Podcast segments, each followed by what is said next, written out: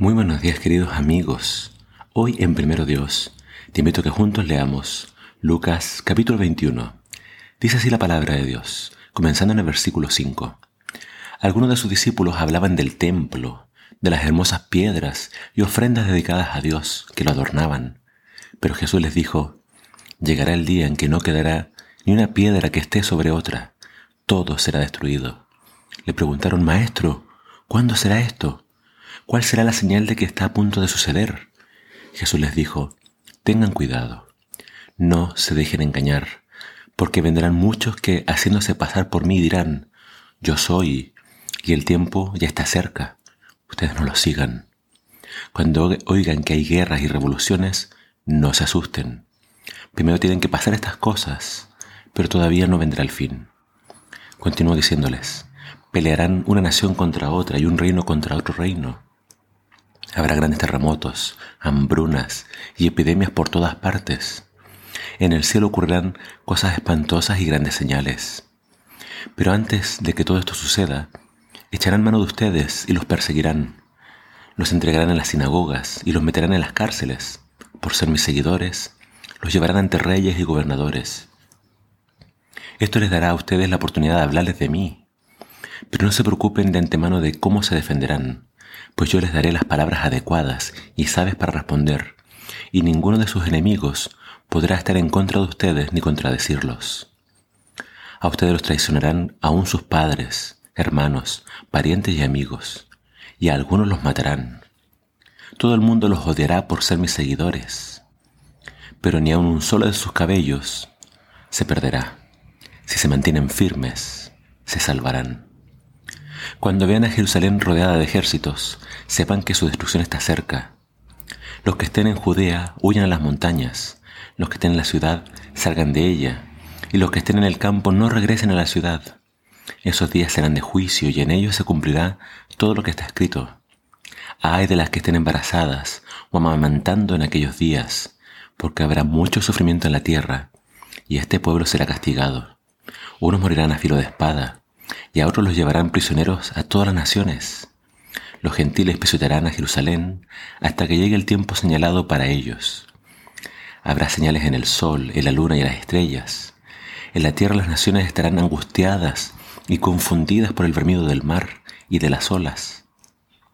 Los hombres se desmayarán de terror por el miedo de lo que sucederá con el mundo. Todos los cuerpos celestes serán sacudidos. Entonces verán al Hijo del Hombre que viene en una nube con gran poder y gloria.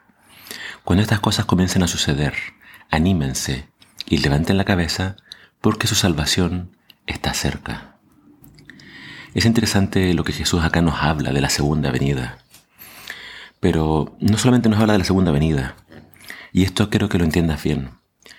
Eh, Jesús habla acá de la destrucción del templo, habla también de lo que iba a suceder con sus discípulos a través de las edades y habla de la segunda venida. Si todo lo que Jesús dijo de la destrucción de Jerusalén se cumplió al pie de la letra, créeme que lo que va a pasar antes de que Él regrese también va a suceder.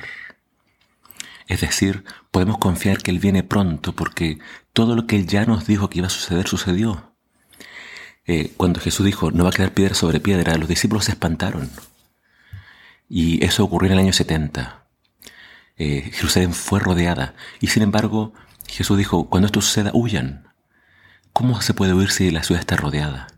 La historia nos dice de que Jerusalén fue rodeada por Tito, el, gobernador, eh, el general romano, pero mientras sitiaba la ciudad tuvo que retirarse porque hubo otro frente de peligro. Y esa fue la señal para que los discípulos de Jesús huyeran de la ciudad. Los demás se quedaron, y Tito después regresó, y esta vez sitió la ciudad y la destruyó. Las, señales de la segunda venida nos hablan de guerras, nos hablan de hambre, terremotos, eh, pestilencias o epidemias que dice acá. Pero lo principal que dice Jesús es tengan cuidado con el engaño. Vendrán muchos haciéndose pasar por mí y engañarán a muchos. Por tanto Jesús dice, si tú quieres estar en pie, si tú quieres salvarte, dice, lo más importante es que permanezcas firme. Eh, otras versiones dicen el que persevere hasta el fin, el que tenga paciencia. Por eso Jesús nos invita a no dejar de orar, a no dejar de estudiar su palabra, para que cuando lleguen estos engaños, cuando lleguen todas estas persecuciones, tú no desistas. Jesús dijo, advirtió, algunos de ustedes los van a matar, a otros los van a echar a las cárceles, su familia se va a levantar en contra de ustedes, sus amigos los van a traicionar, pero el que persevere hasta el fin será salvo. Jesús nos dice de que antes de que Él regrese van a pasar cosas en el cielo, en la tierra, y la gente va a estar confundida, angustiada. Pero dice, ¿cuál es la actitud de los discípulos? ¿Cuál debe ser? Dice, cuando estas cosas pasen, ustedes eh, párense bien erguidos, levanten la cabeza porque su redención está cerca. El tiempo del fin no tiene que ser un tiempo de temor para nosotros. Cuando veas estas cosas tienes que saber, Jesús pronto va a venir a buscarnos. Así que prepárate para estar con Él. No te llenes de temor, no te llenes de angustia. Lo que tienes que hacer ahora es predicar a otros. Se viene el fin. Pronto Jesús va a venir a separar a las ovejas de los cabritos. Pon tu corazón en su palabra, en Él, confía en Él. Ábrale a otros de su amor, del plan de salvación. Y ya creo que falta cada vez menos. El Señor está por venir. Todo se ha cumplido. Así que levanta la mirada. Tu salvación está cada vez más cerca. Que el Señor te bendiga.